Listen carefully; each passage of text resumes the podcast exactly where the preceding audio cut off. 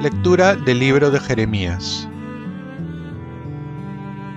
Así dice el Señor. Maldito quien pone su confianza en el hombre y en él busca su fuerza, apartando su corazón del Señor. Será como un cardo en el desierto que no disfruta del agua cuando llueve. Habitará en la aridez del desierto, tierra salobre e inhóspita. Bendito quien confía en el Señor y pone en el Señor su confianza. Será como un árbol plantado junto al agua, que junto a la corriente echa raíces. Cuando llega el calor no teme, sus hojas se conservan siempre verdes. En año de sequía no se inquieta, no deja de dar fruto. Nada más falso y enfermo que el corazón del hombre. ¿Quién lo entenderá?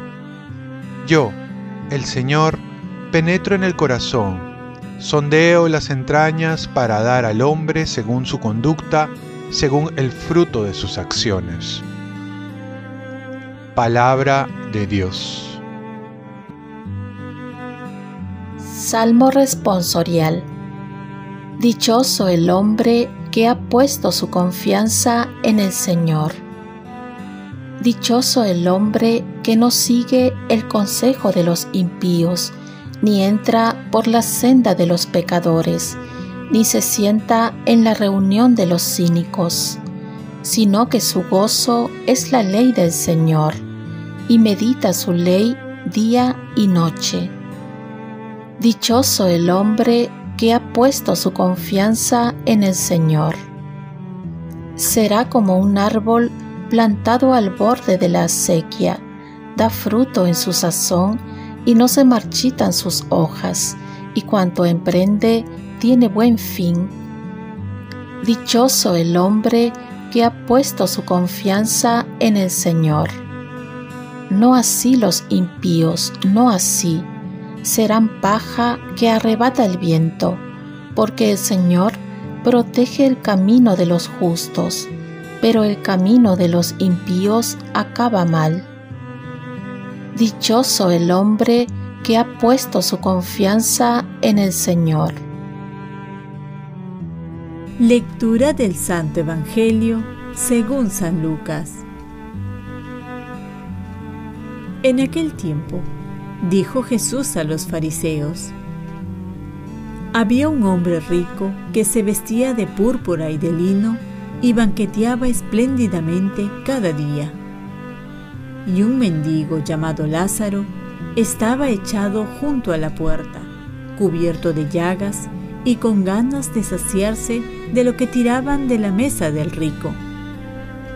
Y hasta los perros se le acercaban a lamerle las llagas. Sucedió que se murió el mendigo y los ángeles lo llevaron al seno de Abraham.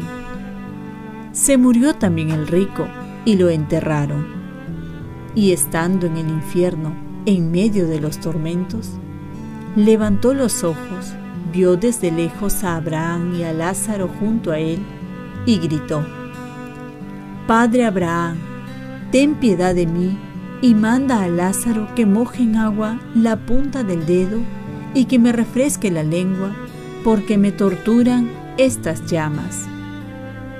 Pero Abraham le contestó, Hijo, Recuerda que recibiste tus bienes en vida y Lázaro a su vez males. Por eso encuentra aquí consuelo, mientras que tú padeces.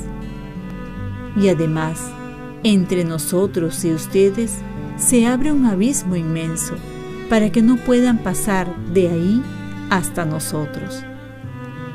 El rico insistió, Te ruego entonces, Padre, que mandes a Lázaro a casa de mi padre, porque tengo cinco hermanos, para que con su testimonio evites que vengan también ellos a este lugar de tormento. Abraham le dice, tienen a Moisés y a los profetas, que los escuchen. El rico contestó, No, padre Abraham. Pero si un muerto va a verlos, se arrepentirán. Abraham le dijo, si no escuchan a Moisés y a los profetas, no harán caso ni aunque resucite un muerto. Palabra del Señor.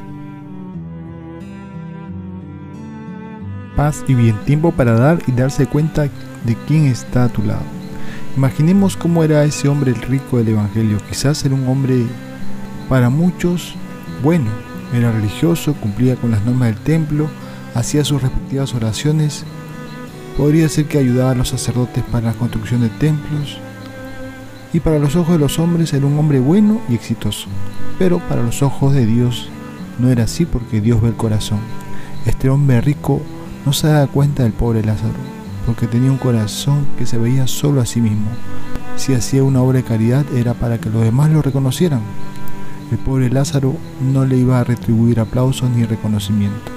O quizás pensó que el sufrimiento de aquel pobre Lázaro era un problema para las autoridades competentes que debían solucionar y a él no le competía. Sea cual sea el caso, el corazón de ese hombre estaba endurecido. Y es que generalmente la ambición endurece el corazón. Ya está dicho en la Biblia, la avaricia es la raíz de todos los males.